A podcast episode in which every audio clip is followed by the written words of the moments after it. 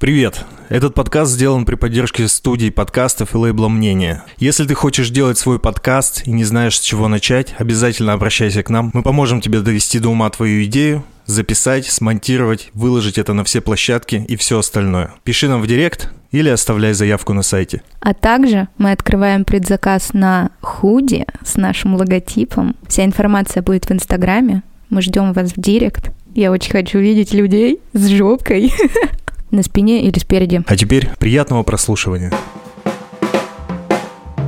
Всем привет! С вами подкаст «Плохой пример». Его ведущий Тимофей. Это я и Александр. Это я. Сегодня у нас в гостях Марина Анисимова. Приветики. Всем привет. Привет-привет. Расскажи, чем ты занимаешься в двух словах. А, Я занимаюсь продвижением, в основном это в онлайн, продюсированием, в последнее время так очень модно говорить, и маркетингом. Что, не нервничаешь? Немножко.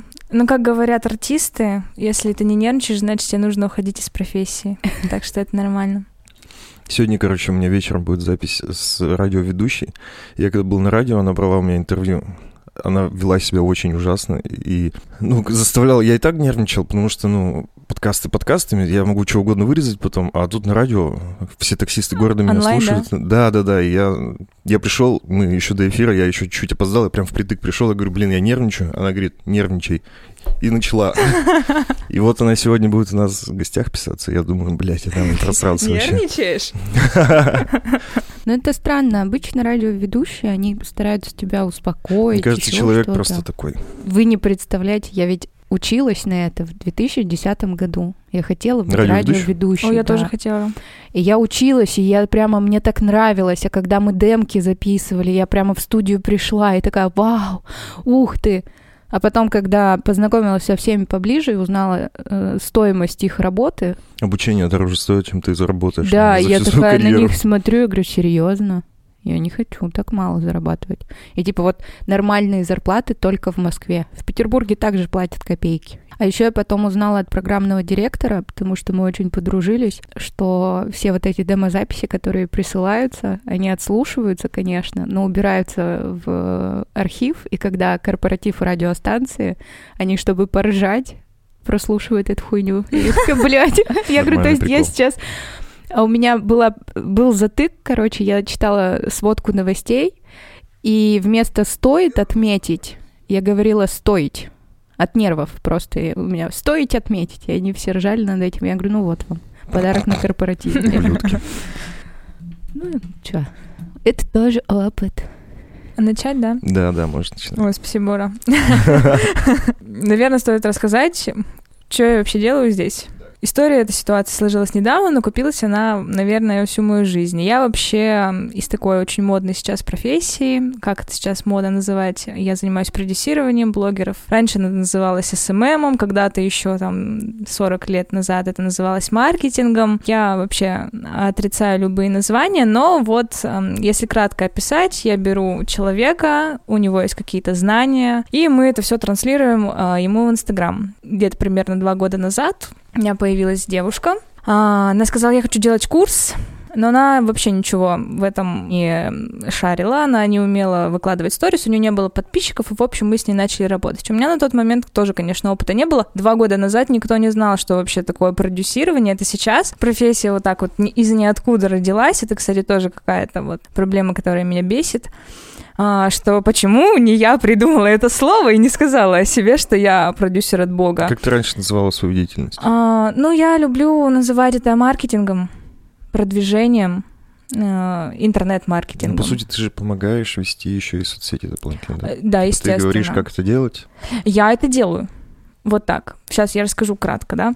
А, и, мы, и мы начали с того, что Марина, как выложить сторис, куда нужно нажать. То есть мы полностью придумали концепцию, как она будет называть себя, там ее корпоративные цвета. Я писала для нее посты. Сначала это были какие-то там ее наговоры, и я с них э, копирайтерством занималась. Потом э, я уже сама, ну, под, натаскалась, прошарила эту тему, там у нас про осознанность, про психологию. В общем, сама, так сказать, стала экспертом. Ну и уже последний год сама, в принципе, писала. Вела, вела так сказать, свой блог, только... С чужого инстаграма. Да-да-да, с чужого инстаграма. Обожаю такое. То есть мы там продвижением, наш аккаунт с 300 подписчиков за два года вырос до 136 тысяч человек. Доходы компании тоже росли. Э, в принципе, ну вот, в момент, когда я ушла, они достигли максимальной э, точки своей. Сколько пика. было? Два с половиной миллиона оборот в месяц. Нам нужен Ты нам продюсер. нужна. А, да, ну, собственно, рентабельность там, конечно, там 300 плюс процентов. Это очень выгодный бизнес, я так скажу, потому что у тебя нет никаких затрат на офис, Вообще вы, в принципе, Я, тратите по сути, себестоимости никакой же вообще нету. То есть Да, ты просто да, твоя да. работа, А, но она потом появляется, когда у тебя появляется большой штат сотрудников, когда тебе нужны люди, которые обрабатывают заявки. Если у тебя там большой крупный чек там от 50-30 тысяч, то тебе нужны продажники, которые обзванивают, здрасте, вы тут записывались на бесплатный, хотите купить. Вот, вот эти все там, конечно, налоги, затраты. Ну, основное это вот фот, и реклама, таргет. Блогеров, ну, в общем, я занималась всем, там, работой с блогерами, настройкой таргета у нас занимался отдельный человек, то есть с подрядчиками тоже я работала, в общем, все шло от меня, А, и, собственно, я так любила это все. И в этом-то на самом деле и была проблема. То есть мои личные границы не существовали. И я, конечно, вот надела розовые очки и перепутала немножечко работу с отношениями. Ну, в общем, я создала себе такую вторую семью. Насколько близкие у вас с ней отношения были? А, ну, она ходила на мою свадьбу со своим А, ну, мужем. прям А, я ходила к ней на день рождения. То есть я знала, ну, все, я узнавала там первое про все, что у нее в жизни случалось. И, в принципе, ну, понимаете, два года вы каждый день на связи. Вообще, ну, без выходных, без всего. Вы всегда на связи, и там, если это не телефон, то это обязательная переписка. Вот, поэтому я знала все там про семью, про работу, ну, вообще, в принципе, то есть мы были такими партнерами, как мне казалось.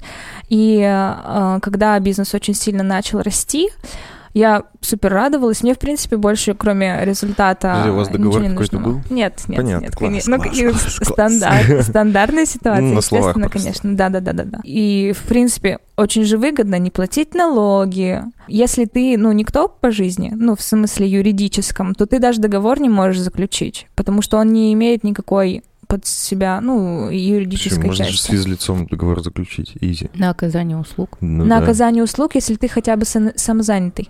А тогда этого не было? Или уже было? А так, ну, тогда ты должен был либо быть трудоустроенным, либо ИП. А если ты ник- ну, никто, и ты идешь с этим... э, И так звучит, если ты никто. Никто. Никто. Ну, по ну, факту. по факту для Да, да, государства да. тебя не существует. Ты идешь с этим договором куда-то разбираться, возникают вопросики, а где ты твои налоги? И ты платишь огромные штрафы, поэтому у нас этот разговор был, и мы приняли решение, что нам всем выгоднее на данном моменте э, не платить налоги. Это хороший урок, это замечательный урок. А, и я всегда практически там полтора года работала, так сказать, на наперед. Ну, то есть, ну, сейчас я буду получать 10 тысяч. Там, потом я буду получать процент, там, ну, когда продаж практически нет, потому что у вас там тысяча подписчиков, а они еще должны прогреться, то ты получаешь очень маленький процент. Но ты же понимаешь, что там через год, через два, когда обороты вырастут, ты будешь получать огромный процент. И тебя, в принципе, все устраивает. Ты можешь, ну, сейчас немножко потерпеть, э, чтобы потом быть, эм, ну, на коне. И я уже, знаете, там, так, сейчас мы вот 2 миллиона будем получать, у меня там 7% от оборота, я там буду получать 150 тысяч, все, я там уже распределила, меня это вообще полностью устраивает, я думаю, что это достойная зарплата для меня, хотя, э, если послушать других продюсеров, то они берут до 50% от чистой прибыли, ну, к чему я, в принципе, тоже была готова, там, даже к 10% от чистой прибыли, А, потому что чистая прибыль — это большая часть от оборота. Но а, потом каждый раз, когда шел какой-то скачок, это было несколько раз, немножко наша система работы менялась.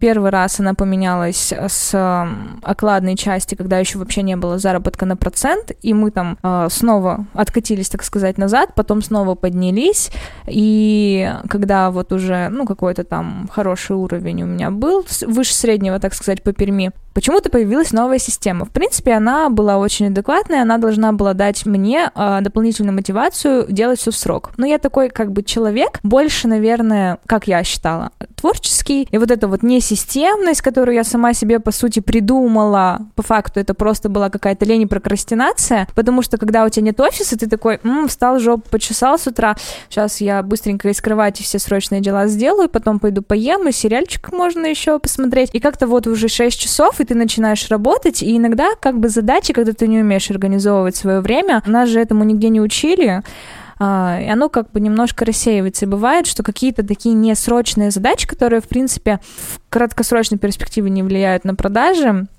они куда-то теряются.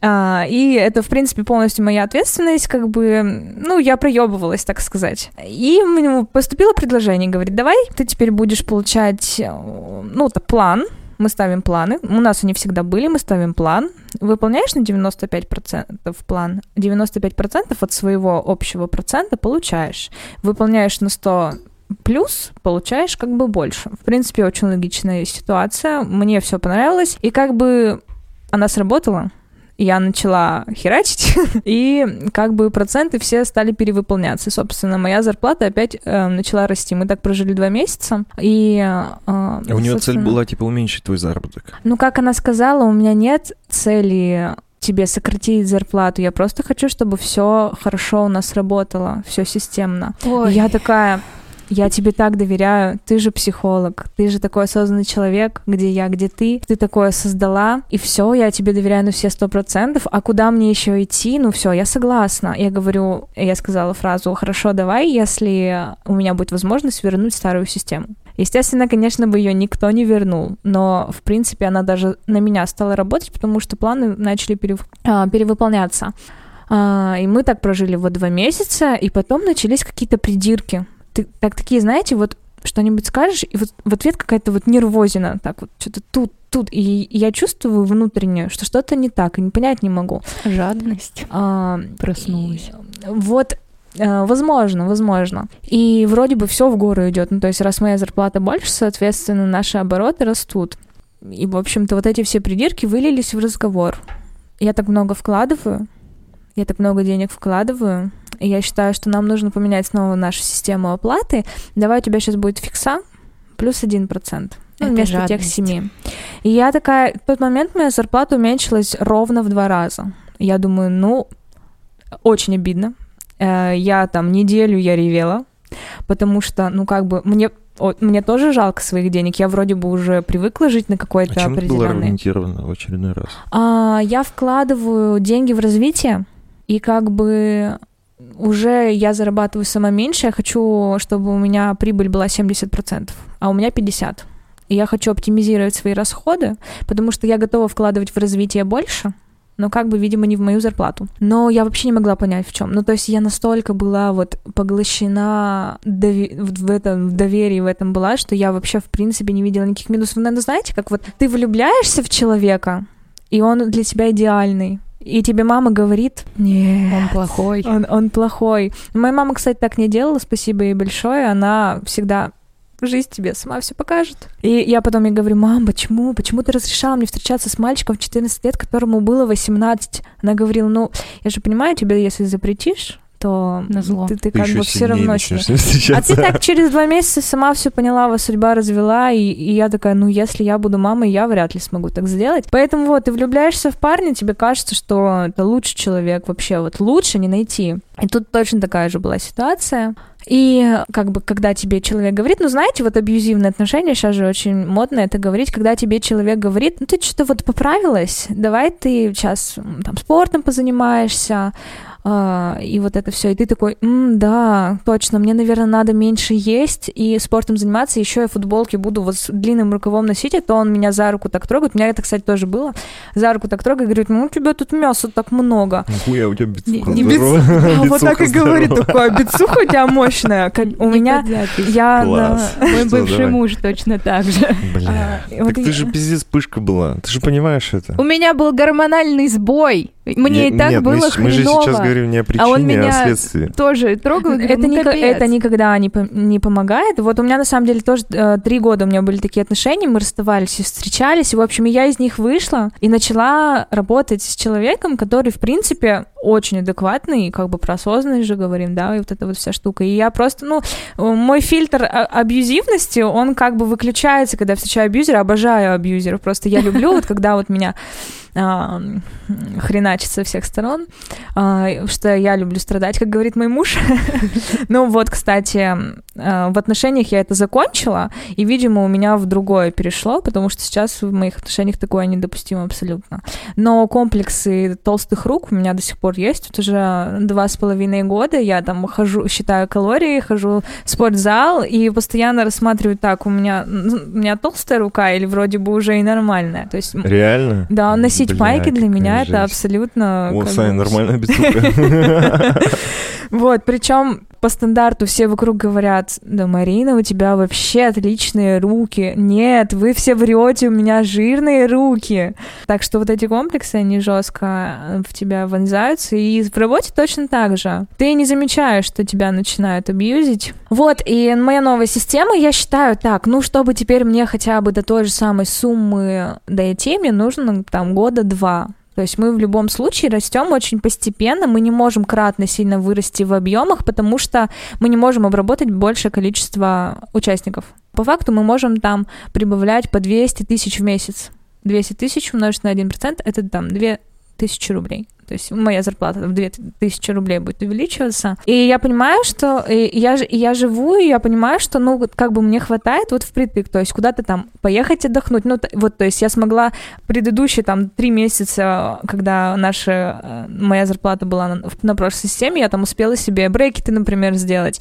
И меня это полностью устраивало. То есть наш формат бизнеса подразумевает э, большие деньги, быстрый рост и, соответственно, большие зарплаты с не очень большими энергетическими затратами, потому что, ну, мы не доктора, мы не врачи, там, мы не учителя, а, соответственно, их работа явно трудная, наша тоже трудная, но наша соразмерно хотя бы де- денежно. В принципе, если бы я там хотела зарабатывать мало, я бы, наверное, пошла там в преподавать, ну, хотя бы я тоже преподаю, но для меня это хобби. Я могу себе позволить быть преподавателем, я это очень люблю, я люблю там делиться своими знаниями, работать со студентами, а, но это зарплата там 8 тысяч в месяц. И я могу себе позволить такое дорогое хобби, как работать преподавателем, потому что у меня а, есть работа, которая меня обеспечивает.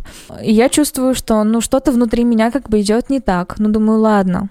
В принципе, это все равно выше рынка. И вот последний месяц я считаю, да, нашу прибыль понимаю, что мне очень обидно. То есть я на мне полностью там линейки сторис, все, что говорит человек, все, что пишется в его а, постах. То есть полностью все, что видят люди, то, что они пишут, это полностью я, мои мысли. Как бы сам эксперт, отличный эксперт. Ну, то есть то, что она делает, она делает профессионально. Курсы ее профессионально хорошо. Мне, мне они самой очень нравились э, и нравятся сейчас. А, То, как она научилась э, тоже говорить и преподносить себя, это тоже ее большая заслуга. А, Но в любом случае, да, я говорила, что нужно сегодня сказать. Ну, то есть она, конечно, своими словами это говорила, но, в принципе, да, там по стратегии все шло от меня, рассылки однозначно все тоже меня, я даже некоторые продукты писала сама. А, вот. И я понимаю, что, ну, как-то... Несправедливо. Несправедливо, да. Мгм.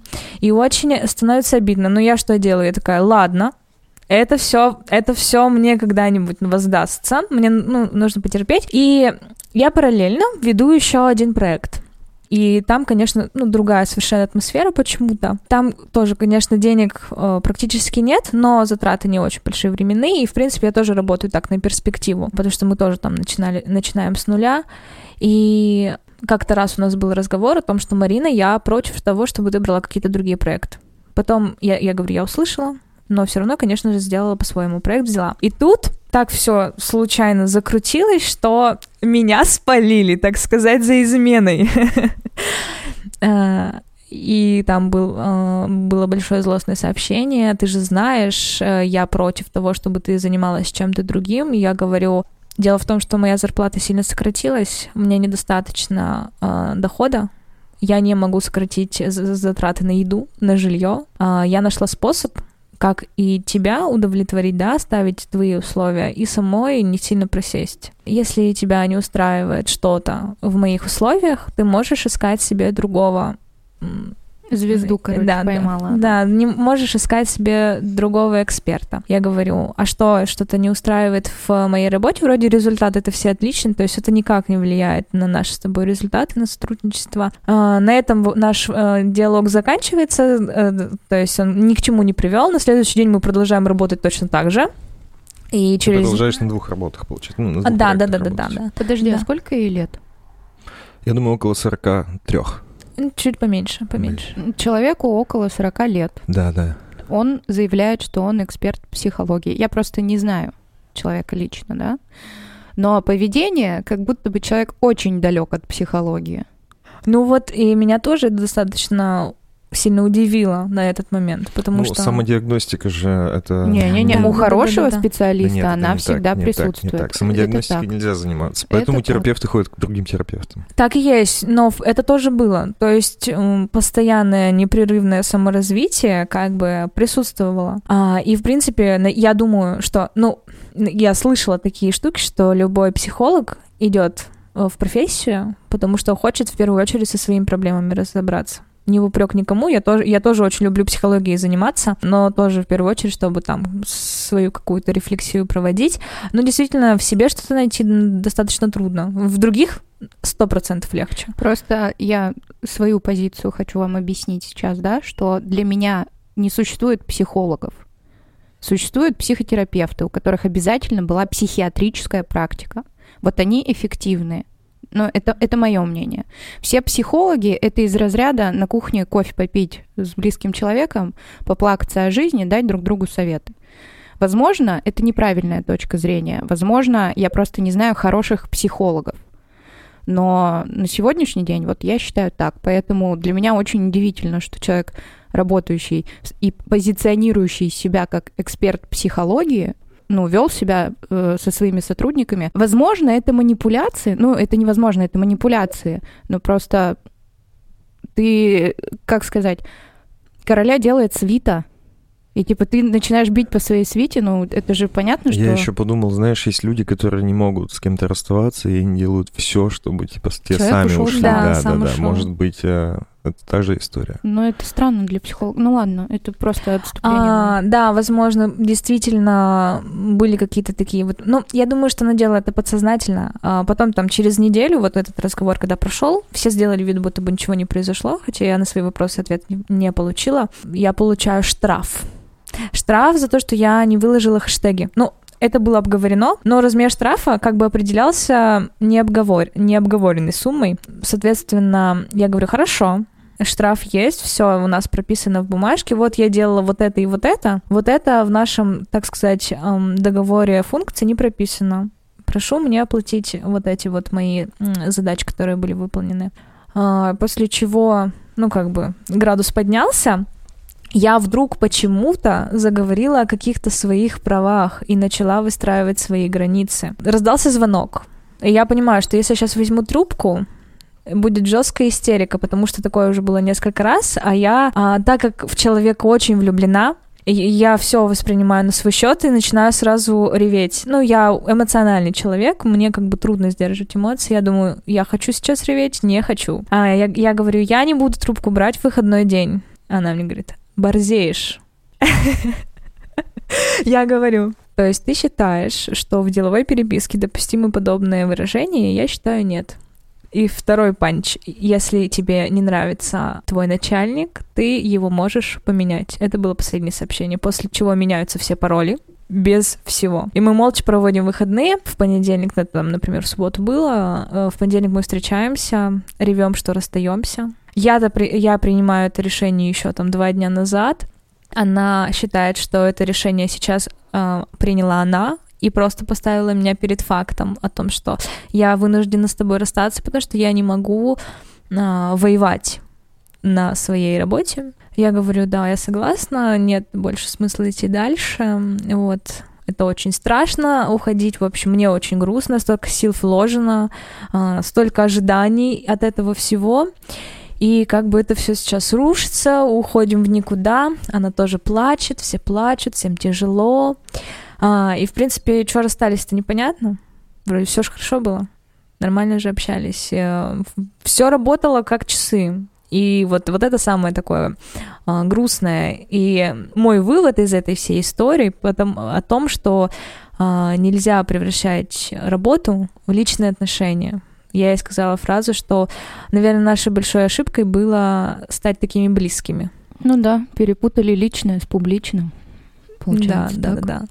Но это достаточно на самом деле трудно не путать. Можно, можно и дружить, и отдельно работать, но тут еще проблема в моих личных границах, которых, в принципе, не было. Вот. И зато это вот отличный урок.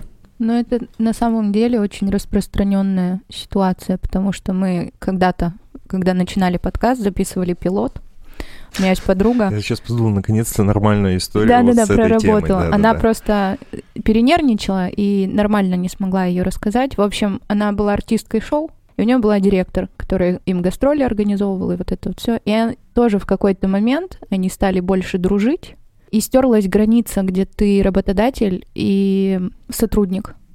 Но там плюс еще алкоголь на гастролях и эмоционально нестабильный директор. И моя подруга в какой-то момент, когда вот была очередная попойка у артистов, а она была на экскурсии, у них был последний ее контракт, она получила по лицу от пьяного директора. И там вообще, ну, настолько все перемешалось, что она еще после вот этой ситуации думала, ну ладно, может быть, она перепила, может быть, ну, мы да, поговорим. Мы начинаем да. оправдывать. И в какой-то момент, когда уже все стало сыпаться и договоренности все стали растворяться, которые между ними были, но у них был договор, контракт. Она поняла, что нет, нет, надо уходить. То есть она до последнего на нее на следующий контракт уже купили билет. И когда она увидела последнюю каплю неуважения, она просто э, отключила телефон, не поехала на самолет и написала, что спасибо, это были прекрасные несколько лет, я ухожу. Помимо твоей истории, истории моей подруги, я часто слышу, что в какой-то момент вот эти вот границы стираются, и люди начинают от этого страдать, сами понимая, что в какой-то момент за себя не заступились или юридически как-то себя не оформили, чтобы дружба дружбой, а деньги врозь все-таки, чтобы если тебя обижают, ты хотя бы юридически смог себя отстоять в суде, что я профессионал, так это типа все начинают делать после того, как их кинут. Так вот, я не, не обязательно. Меня вообще э, кидали по жизни, но, но суммы были не очень критичные. И я думала, ну вот это, это сейчас будет последний раз, все, а со всеми остальными будет по-другому. Ну, в принципе, я не могу сказать, что меня кинули. То есть мне же исправно платили зарплату. Просто я вот сейчас вот анализирую, понимаю, что я там полтора года а, работала практически бесплатно, чтобы потом эти деньги получать, и по факту не, не получила. Но это было мое решение. Но это тоже вот не вкладывая ожиданий, не получишь разочарований. Да, да. Но... Вот мудрец, Я сегодня всех давлю интеллектом. Настроение Но все эти мудрости, они уже после всегда приходят, и потом ты забываешь, потому что а, после одних отношений, я буду называть это отношениями, потому что все одно и то же. Отношения э, с сотрудниками с работы, отношения личные, все одинаково. Ты забываешь, проживаешь, отпускаешь, и в следующий раз у тебя как чистый лист, и тебе кажется, что вот сейчас это совершенно другой человек, так никогда не будет. А особенно, когда, когда вы начинаете, у вас ничего нет. Ни у него, ни у тебя. И, и денег нет. И когда денег нет, проблем тоже нет, потому что все, все на энтузиазме. А потом появляются деньги, и они вот начинают, ну, кого-то портить. Я думаю, что меня бы тоже, наверное, испортили деньги. Зато я почувствовала, что такое деньги, и раньше я говорила себе, а, деньги для меня вообще не нужны, ну, не понимаю их смысл, зачем вот ради них, а потом э, у меня появились там деньги на какой-то период, прямо сильно большие для меня. Я их даже не особо сильно тратила, то есть у меня вообще, в принципе, очень большие денежные блоки, я не знаю, откуда они у меня появились, мне никогда ни родители, никто не говорил, что у нас нет денег, мы не, мы не были богатой семьей, но никогда в жизни я не слышала фразу «нам на что-то не хватает», но я помню, как мне мне было стыдно, когда мне что-то покупают. Я, я иду, мы, я помню историю, мне два, там второй класс, мы идем по рынку, и мне покупают ортопедический, вот самый крутой, самый дорогой рюкзак. Я думаю, он тысячи две, наверное, на тот момент стоил. И я помню, как мне стыдно за то, что на меня потратили эти деньги. Причем ни упреков, ничего не было со стороны родителей. И вот как какие-то вот эти вот проблемы у меня, я не знаю, от родовых каких-то, может быть, э, прошлых э, свя- связей э, созданные. Собственно, я деньги тратить не умею. То есть, наоборот, я не могу потратить. Я коплю, коплю, коплю, коплю, Завидую. коплю. Да, Вот очень, детстве- очень многие мне завидуют. У меня в детстве, я помню, что жили бедные, постоянно не хватало денег, поэтому я сейчас, вот, вот у меня пока есть деньги, я буду тратить их, пока они не кончатся. Если я вижу что-то, что хочу, я могу взять два, ну, вот потому что хочу. Потому что раньше у меня, типа, ничего не было, а сейчас я Мгм. все, А я Вот у не меня умею муж- копить. У мужа такая же история, э, и мы когда с ним соединились, он тоже, ну, почувствовал первые там деньги, первые заработки, О, начал, «А давай вот это купим, вот это надо купить, сейчас приставку купим. Я ему сразу, так, давай разложим, для чего она тебе нужна, вот посмотри, у тебя у друга, он за ней не, на ней не играет, зачем это все? И как-то мы друг друга.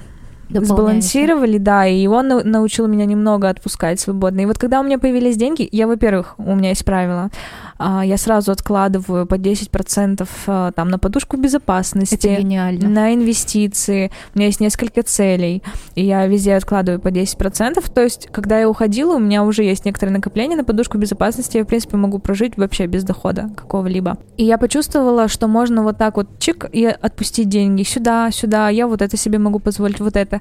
И не в роскоши дело, а дело в том, что ты ощущаешь свободу. И вот на эту, на эту свободу ты подсаживаешься. Ты внутренне себя больше не, ну, не поджираешь страхом, а вдруг все закончится. Что ты вот уверен, что не закончится, потому что ты видишь, ну, что ты не можешь потратить столько в месяц, даже за два месяца.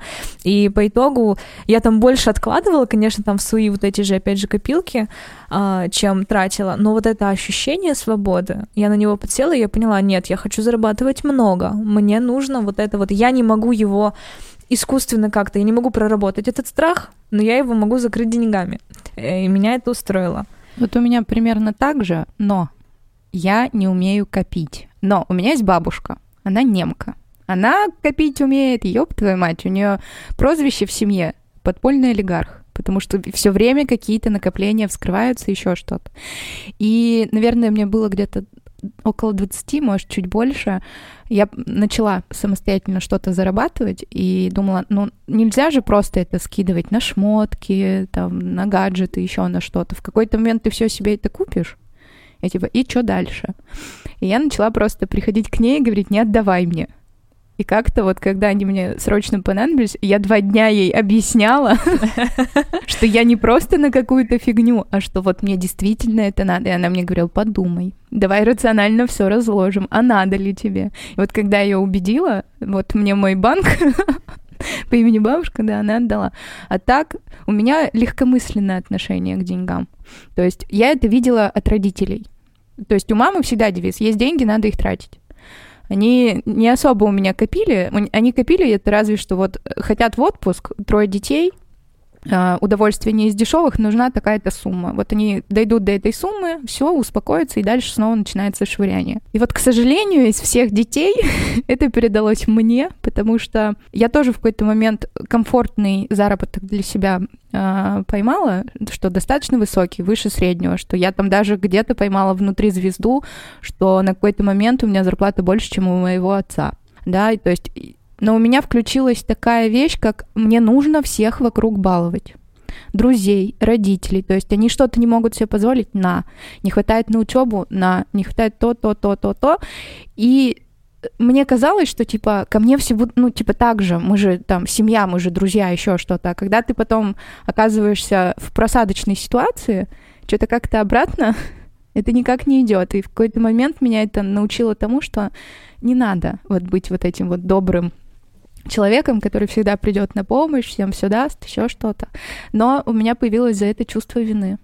Чувство вины, что я где-то больше кого-то зарабатываю, могу позволить себе что-то большего. Я всегда уезжала в отпуск, и мне было стыдно перед своими друзьями, что вот я вот могу себе месяц позволить на острове прожить, а они не могут. Это не им минус, э, что типа вот они там недостаточно работают или еще что-то, а мне внутри было как-то некомфортно, что, ну типа кругом люди голодают, а я на посте сижу, грубо говоря, понимаешь?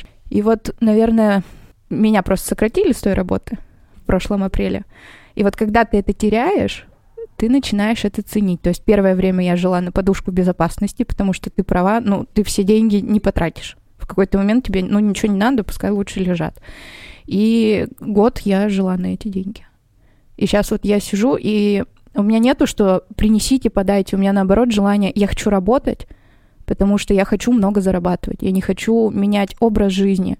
Я просто хочу найти э, тот ресурс, где я буду полезна, и это будет э, нормально оплачиваться. Пока в поиске. Да, я тоже в поиске, но на самом деле у меня, у меня какой-то поток открыт, то есть у меня всегда очень много, так сказать, заявок, кто хочет со мной. Ну вот я, видимо, либо вижу возможности, я как бы со Вселенной на одной волне, два года я этим занималась, и это продавала, и, собственно, конечно, э, очень сильно себя тоже прокачала в этом плане, в плане этой осознанности. Ну, ее уже сейчас, в 21 веке, э, очень трудно э, игнорировать. И, собственно, я что-то там себе хочу, оно ко мне в каком-то плане приходит. Все равно я не могу себе даже позволить хотеть вот сейчас взять и вот с той же с хотя бы самой планки э, найти какой-то проект, в котором я смогу работать. Все равно у меня почему-то есть какая-то установка, что я сейчас должна все с колен поднять, взять что-то на нуле, и начать его развивать.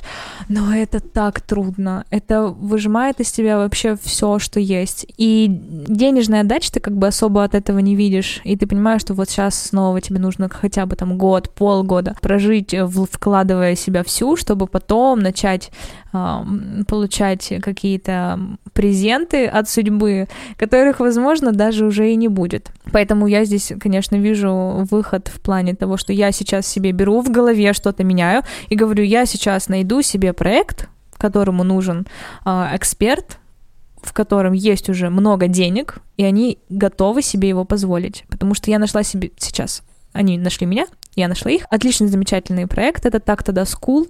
О, да, мы с ними хорошо знакомы. А, да, им очень нужен маркетолог. Конечно же, они меня очень вдохновляют, потому что я обожаю театр, и они сами по себе очень прекрасные люди. С вами был подкаст «Плохой пример». Тимофей. Да, и Александра. Александра и Марина. Марин, спасибо, что пришла. Да, спасибо очень... вам. А, на самом деле вы сегодня исполнили мое желание, мою давнюю мечту. Так что вы сегодня были в роли э, моих крестных фей. Спасибо вам yeah, большое. Вау, класс. Классно. Спасибо, у тебя очень классная и поучительная история. Я надеюсь, что все уже зарубят себя на носу, на наших ошибках. Так делать не надо. В общем, помните, что мы не совсем бесполезны. Мы можем быть плохим примером. Пока-пока. Пока. Попрощайся. Пока-пока.